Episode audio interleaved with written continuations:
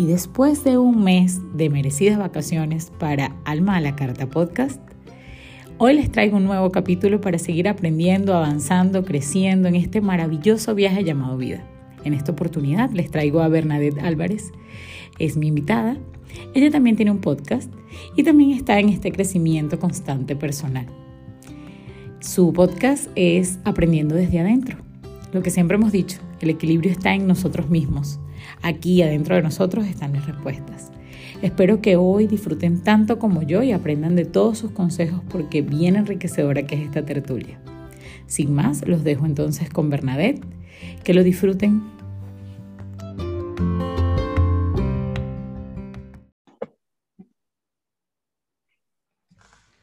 Bueno, un episodio más de Alma a la Carta para sumar, para crecer en esta oportunidad con una, una invitada muy especial. Ella se llama Bernadette Álvarez, es mexicana.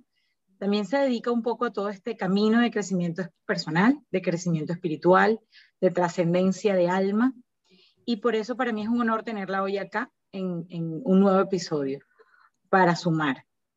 Eh, bueno, nada, bienvenida Bernadette. Como te decía, hoy quiero conversar sobre todo lo que te dedicas y cómo llegaste a este mundo, de, cómo descubriste en ti esta necesidad de compartir con tu audiencia y con las demás personas lo que es crecer, lo que es avanzar, lo que es evolucionar, vamos a llamarlo espiritualmente. Eh, tienes un podcast que se llama Aprendiendo desde adentro, me encantaría partir desde allí. Entonces, ¿cómo comenzó Aprendiendo desde adentro? Pues para mí, lo que, lo que tú comentas, para mí siempre ha sido como una necesidad compartir. Yo desde que tengo 14 años empecé a dar clases, em, empecé a dar clases de baile, luego de pilates, luego me adentré más en el yoga y dentro del yoga me especialicé mucho eh, en estudiar bastante la filosofía, em, además que estudié psicología, entonces todos estos caminos que al final llevan a lo mismo, a la introspección, al autoconocimiento, me hicieron como buscar em, cómo poder compartir lo que a mí me funcionaba. Y, al momento de, bueno, mi podcast va a cumplir tres años ya, al ponerle un nombre, eh, encontré el aprendiendo desde adentro porque estoy convencida de que nosotros tenemos que ser responsables de nosotros mismos, de nuestra felicidad emocional, de nuestra, de nuestra, de todo lo que conlleva el estar bien y felices. Y muchas veces lo hacemos hacia afuera, queremos encontrar la respuesta en alguien más, queremos que tanto el gobierno como nuestra pareja o nuestra familia eh, sean responsables de nosotros y echamos culpas, pero al final como que todo viene desde adentro, o sea, realmente en el momento que nosotros nos conocemos podemos eh, interactuar mucho mejor con las demás personas. Y, bueno, pues todos estos caminos que he tomado desde, desde, desde, el estudio de la psicología, desde el estudio de la filosofía del yoga, me, me han ayudado a compartir todo esto que hago, tanto en mis clases, programas, en mi coaching y también pues obviamente en mi podcast que que justamente como tú lo dices, es, es, manera, es una forma de sumar y de apoyar a que más personas seamos responsables. Sobre todo porque estoy convencida de eso. Si todos empezamos a conocernos a nosotros mismos mejor, si, si, si, si empezamos a trabajar en nosotros, el mundo sería un mundo mucho más de paz, porque yo me responsabilizo, tú te responsabilizas de ti y empezamos a tener más paz interior, más paz en nuestras casas, paz en nuestra comunidad, en nuestra ciudad, en nuestro país y en el mundo entero. Entonces, eh, por ahí viene esta necesidad de compartir más acerca de este pues, desarrollo personal, espiritual, y entender que somos unas personas únicas y bioindividuales, o sea, nunca vamos a caber en una cajita o un estereotipo y al final estar bien con eso. Y, entre más te conozcas, vas a aceptarte más, vas a quererte más y vas a tener como mucho más eh, amor propio y amor hacia los demás. Entonces, esa es la idea de aprendiendo desde adentro. Excelente, Berna. Sabes que muchas de las cosas que muchas personas a veces me comentan es cómo hacer para tener ese espíritu positivo, alegre, constantemente. Porque si bien es cierto, en la vida tenemos muchísimas vicisitudes, muchísimas eh, cosas que pasan y que no tenemos una varita mágica para, para evitarlas o para anularlas o, o para cancelarlas sencillamente. Simplemente van a pasar, son episodios que van a ir pasando. Pero cuéntame, compárteme un poco cómo tú logras, digamos, ese equilibrio dentro de lo que es lo que nos pasa constantemente a diario en nuestras vidas rutinarias y esa decisión de tener una vida enfocada al crecimiento y una vida enfocada, como tú me llamas, eh, como tú lo dices, a esa responsabilidad personal.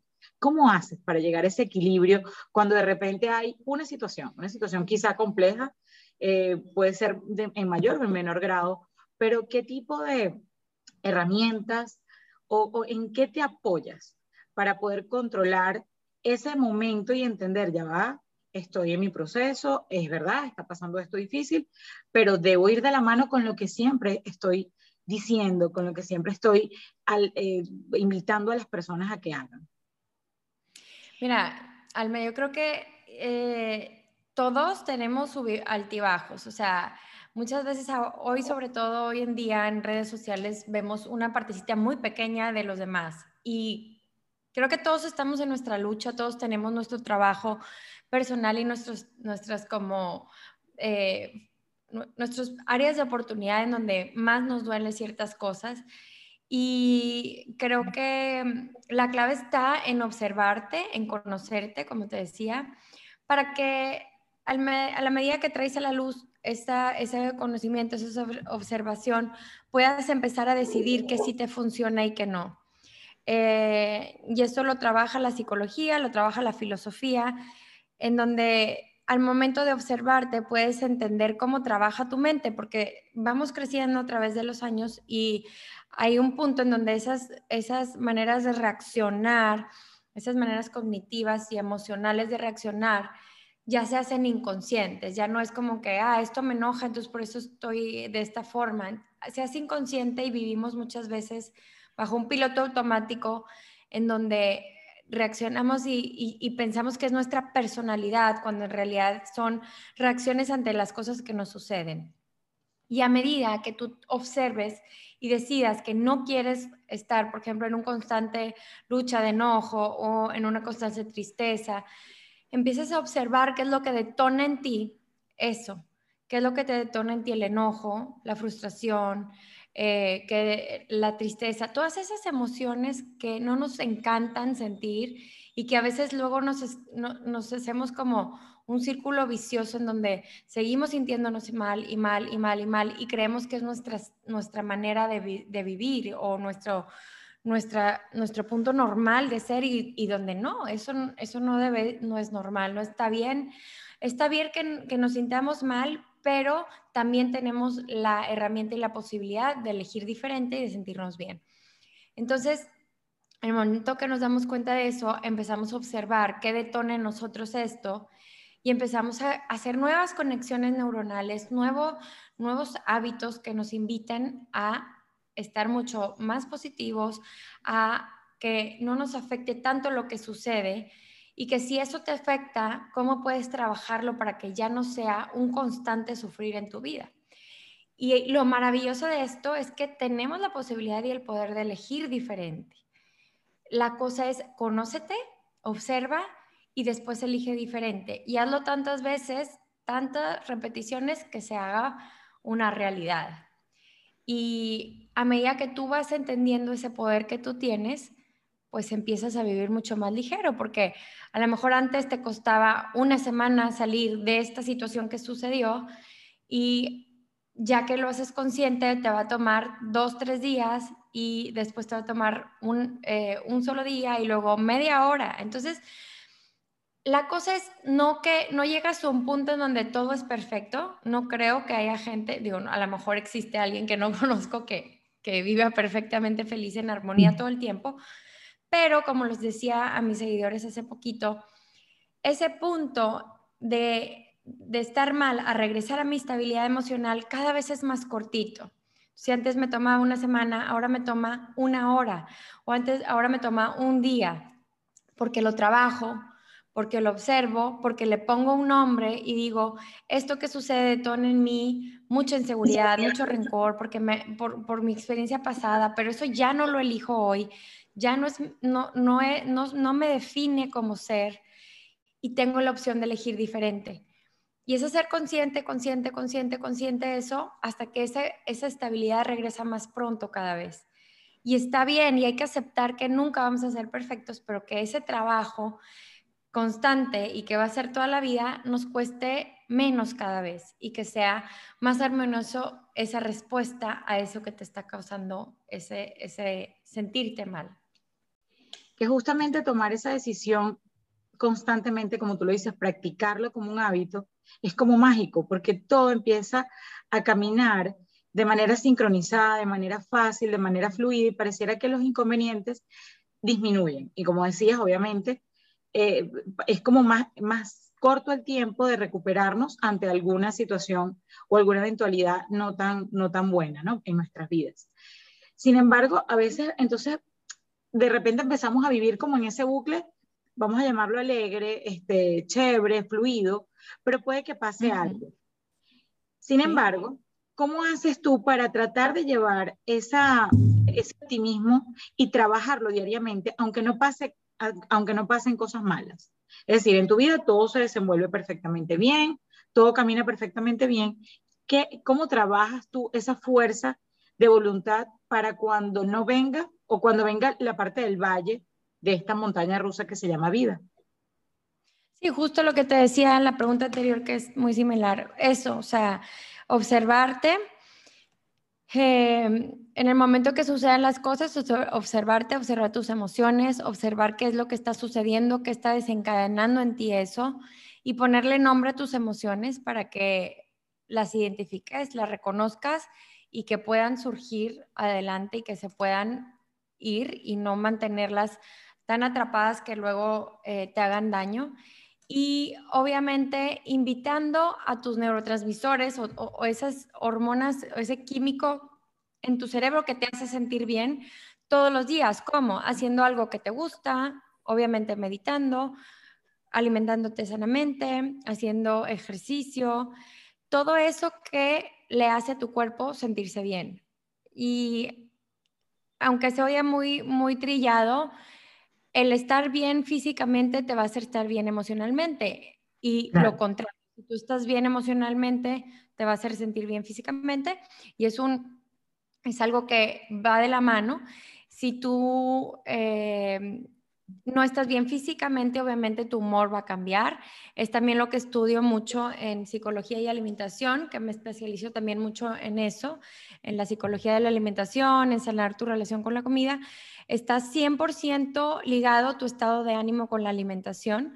Si tú comes de manera eh, balanceada, de manera adecuada, es más probable que te sientas ligero, que te sientas feliz. Si tú comes mucha comida procesada, comida que no te funciona, pues obviamente tu cuerpo va a estar aletargado y tu humor igual se va a ver 100% ligado a eso. Entonces, alimentarte de manera saludable, pero comiendo con gusto, disfrutando, incorporando tus cinco sentidos a tu alimentación.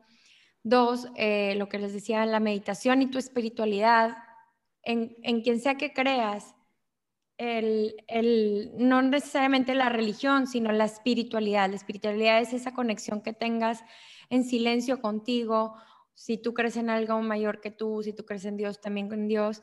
esa espiritualidad que te conecta a sentirte seguro, respaldado, a saber que tú no eres el más grande, que tú puedas como descansar en algo que te está eh, pues respaldando meditación, el universo, lo que como tú le llames, no necesariamente algo, esa espiritualidad, esa, ese ejercicio físico que genera muchas endorfinas que te hacen sentir bien, que estimulan a tu cerebro para que te sientas bien y que segregues esas hormonas de, de endorfina, de felicidad y obviamente pues la relación con los demás, que viene de la mano lo mismo. Si tú te conoces, si tú empiezas a, ser eh, responsable e inteligente emocionalmente, vas a poder tener una mejor relación con, con, los que te rodean y eso igual vuelve a ser un ciclo virtuoso, un círculo y un ciclo virtuoso en donde te sientes bien, estás bien con los demás, pero empezando de, de ti, igual volvemos aprendiendo desde adentro, empezando de tú estás bien en todos los sentidos y aspectos de tu vida para que puedas después estar bien en los demás. Entonces, busco estar en equilibrio en todos los aspectos de mi vida y no descuidar ese amor propio, ese ver que necesito, sobre todo porque soy mamá de tres y de tres chiquitos que me demandan mucho tiempo. Entonces es buscar eh, todos los días algo que me haga sonreír, algo que me haga reír, algo que me haga descansar, porque luego me exijo demasiado. Te digo, es un trabajo de siempre. Em, un momento, eh, hacer ejercicio diario se me hace importantísimo, comer con alimentos que me nutran, que me, que me hagan bien y estar estudiando también me ayuda mucho a mí en lo personal, escuchando podcasts, leyendo libros, me ayuda como a desarrollar también esta parte intelectual que es parte de tu vida y que te hace sentir que, que sabes y que vales y que te nutre, ¿no? Entonces, como que busco procurar todas estas áreas y aspectos de mi vida en, el día a día, que creo que es importante no descuidarlas. Es súper importante el tema de la alimentación, lo que estás diciendo, porque definitivamente, aunque como dices es trillado y es un cliché, somos lo que comemos. Pero a pesar de que lo sabemos y de que estamos conscientes de eso, ¿por qué es tan difícil tomar esa decisión y decir no a un alimento muy procesado que además te llama demasiado la atención y escoger la fruta, la verdura, la proteína magra más saludable? ¿Cómo hacer? ¿Qué herramientas das? ¿Qué consejos das a tus... Eh, en la alimentación, mira, en la alimentación es bien importante empezar a crear un hábito en donde tú sabes cómo te estás sintiendo. Entonces, el incorporar los cinco sentidos, es decir, estar presente totalmente a la hora de comer, te hace saber cómo está recibiendo tu cuerpo el alimento. Entonces, cómo estás comiendo, qué te está cayendo bien y qué no, y elegir lo que a ti como persona única te hace sentir bien. Eh, darte permisos también de comer algo que te guste, a lo mejor un postre de repente, eh, sin que sea algo súper prohibido, porque lo prohibido es lo primero en lo que piensas, ¿no? Mantener un balance.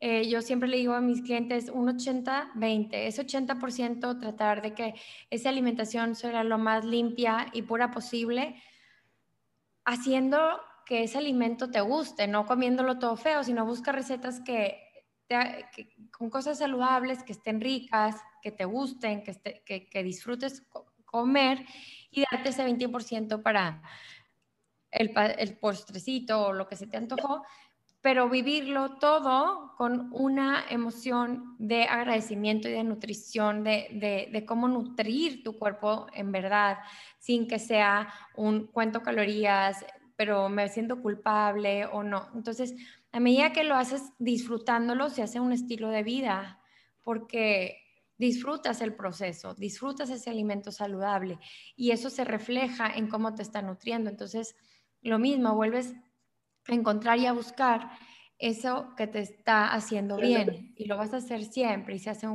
a largo plazo un hábito. Sí, y de hecho esto que me estás diciendo me conecta muchísimo con algo que siempre he escuchado, he leído y aprendido de muchos mentores, que a veces cuando tenemos, primero, obviamente, la importancia del autoconocimiento y de entender a dónde quiero ir, ¿no? Pero a veces tenemos como una meta, como un gol, un objetivo que alcanzar y no nos, nos preocupamos tanto en ese objetivo que no entendemos el proceso, el sistema que debemos ir desarrollando poco a poco para llegar a ese objetivo. Y una vez que tú te enamoras de todo este sistema y de todo este proceso, tú empiezas a entender, a valorar y a ver cómo has, cómo has crecido, cómo has evolucionado. Yo creo que esto también ayuda muchísimo. Ver, entender ese objetivo, que puede ser controlar mis emociones, que puede ser eh, aumentar mi, mi, felicidad, eh, tener un mejor genio, tener mejores respuestas ante ciertas personas o eh, un objetivo físico, bajar de peso, lo que sea, cualquier objetivo que sea. Siempre que tú te enamores de ese proceso, creo que es más fácil llegar a él, sin obsesionarse, ¿no? Con eso. Porque si nos obsesionamos y nos llevamos a extremos, ahí es donde caemos en ese no puedo, o sea, ese no, no, no puedo más y renunciamos. Entonces yo creo que todo lo que has dicho, más este poquitico, eh, ayuda muchísimo a eso, ¿no? A, lograr ese equilibrio y ese balance del que tanto has estado hablando. Y entonces resumo, porque siempre coincides en, las, respuestas, creo que es algo de conciencia, de estar más conscientes, de vivir más como en el momento presente. Y allí es donde puedes observar todo, es tu vida, pero observarlo como desde afuera y poder entender esa situación que está pasando y cómo poder controlarla. Y todo lo que me has dicho, pues entender qué me detona esa emoción, qué no me la detona, porque ahí tomar la decisión entonces de ir a otro rumbo que cambie un poco esta dinámica, ¿no? Berna, pero hay una cosa que yo veo que te gusta muchísimo el yoga. ¿Qué, ¿Qué, es para ti el yoga? ¿Es más que una actividad física? ¿Va mucho más allá? ¿Has aprendido mucho... más trascendentales del yoga? Sí, claro, y sobre todo porque, bueno, lo he estudiado mucho y, y ahorita ya hasta doy entrenamientos para maestros y todo. El yoga lo que tiene en sí es que además de que ser muy noble con tu cuerpo, o sea, es, un ejercicio de bajo impacto, de fuerza, de flexibilidad. En la parte física te ayuda muchísimo a todo, a lubricar tus articulaciones, a fortalecer, a alargar, a mantener tu espina dorsal eh, intacta para que seas más joven por más tiempo. Además de eso, trae contigo mucho la conciencia espiritual que hablamos, esa parte de estar presente, esa parte de la respiración, que la respiración es un pilar súper importante en nuestra vida, que a veces no lo damos por, se lo damos por, eh, sentado y, no vemos la importancia de lo que tiene la respiración, eh, cómo está ligado con nuestras emociones, la respiración. Entonces, eh, el yoga te ayuda a conectar la respiración al movimiento, te ayuda a, conectar tu presencia al momento en el que estás viviendo, te ayuda a conectar contigo. Entonces creo que es una disciplina hermosa que te brinda esas oportunidades de conocerte, de estar conectado contigo mismo, de respirar mejor y sientes una magia inexplicable al momento que, que terminas una clase y luego te haces como sin poderlo explicar, o sea, a través de, tantos años, inclusive mis, mis, alumnos me dicen, es que no sé cómo le hago, pero ya soy más paciente y no sé por qué si ya soy como más tranquilo y duermo mejor, porque realmente eso tiene el yoga, o sea, e, e, es, no es simplemente el mover el cuerpo, sino moverlo con conciencia, con respiración y con mucha conexión. Entonces, esa es como una de las magias de, de, de lo que es el yoga. Correcto. Bueno, quería para finalizar, porque sé que no te quiero quitar más tiempo, no quiero este, abusar más de tu tiempo, sé que estás muy ocupada. Fíjate, vamos a hacer una dinámica rapidito. Vamos a imaginar que por alguna extraña razón, todo lo que tú has creado, todo lo que tú has hecho para compartir con los demás, desaparece. Desaparece. Esas fuentes desaparecen. Pero solo tienes la oportunidad de dejar tres enseñanzas a tu audiencia, solo tres, para ti las más importantes, de todo lo que compartes diariamente. ¿Qué serían esas tres cosas? Conócete, conócete, este, valídate, porque somos muy duros con nosotros mismos. Entonces, ya que te conoces, sabes tus matices, tus virtudes, tus, mm, tus defectos, todo, valídate sea, así como consolarías a un niño chiquito, una niña chiquita, valídate y dale la oportunidad, o sea, date la oportunidad de validarte y de saber que estás bien y ámate. Creo que, creo que a medida que te conoces y te validas, te puedes amar a ti mismo, igual, empiezas a reconocerte y a vivir más tranquilo y más en paz contigo y con los demás. No te exiges. Tenemos tan metidos eh, esos estereotipos, esas etiquetas que, que, así nos criaron y así nos, nos, nos, educaron muchas veces, o así aprendimos con la experiencia, con el tiempo, y, y no está mal, pero hay cosas, creencias limitantes que ya no nos funcionan. Y a medida que te conoces, te validas y te amas, obviamente eh, esa energía cambia porque eres más compasiva contigo, eres más empático, te la llevas más en paz y puedes disfrutar más la vida, que eso venimos todos, ¿no? A disfrutar la vida y a ser felices, ¿no? No veo a qué más, ¿verdad? Entonces, creo me que, encanta, eso diría. Sí, me encanta lo que compartes porque no podemos dar lo que no tenemos. Conociéndonos, podemos aprender a conocer a los demás. Validándonos, podemos aprender a ser empáticos con los demás. Y amándonos, pues podemos aprender a dar amor a los demás. Si no tenemos eso a nosotros mismos, si no lo podemos dominar, indiscutiblemente no lo vas a poder compartir jamás. Y era la idea desde el principio, ¿no? Para ser alegres, para ser felices y, tener un mundo mejor, es compartir esta felicidad con las demás personas. Si todos entendemos que todos tenemos espacio y que todos venimos a ser felices y a desarrollar el propósito que hemos venido a cumplir acá, entonces no existirían tantas cosas, tantos odios, guerras, etcétera, ¿no? Porque entonces todos entenderíamos que, que, podemos y que tenemos todo un espacio y que todos somos especiales aquí en este mundo. Pues nada, Berna, muchísimas gracias por compartir hoy aquí en Alma la Carta.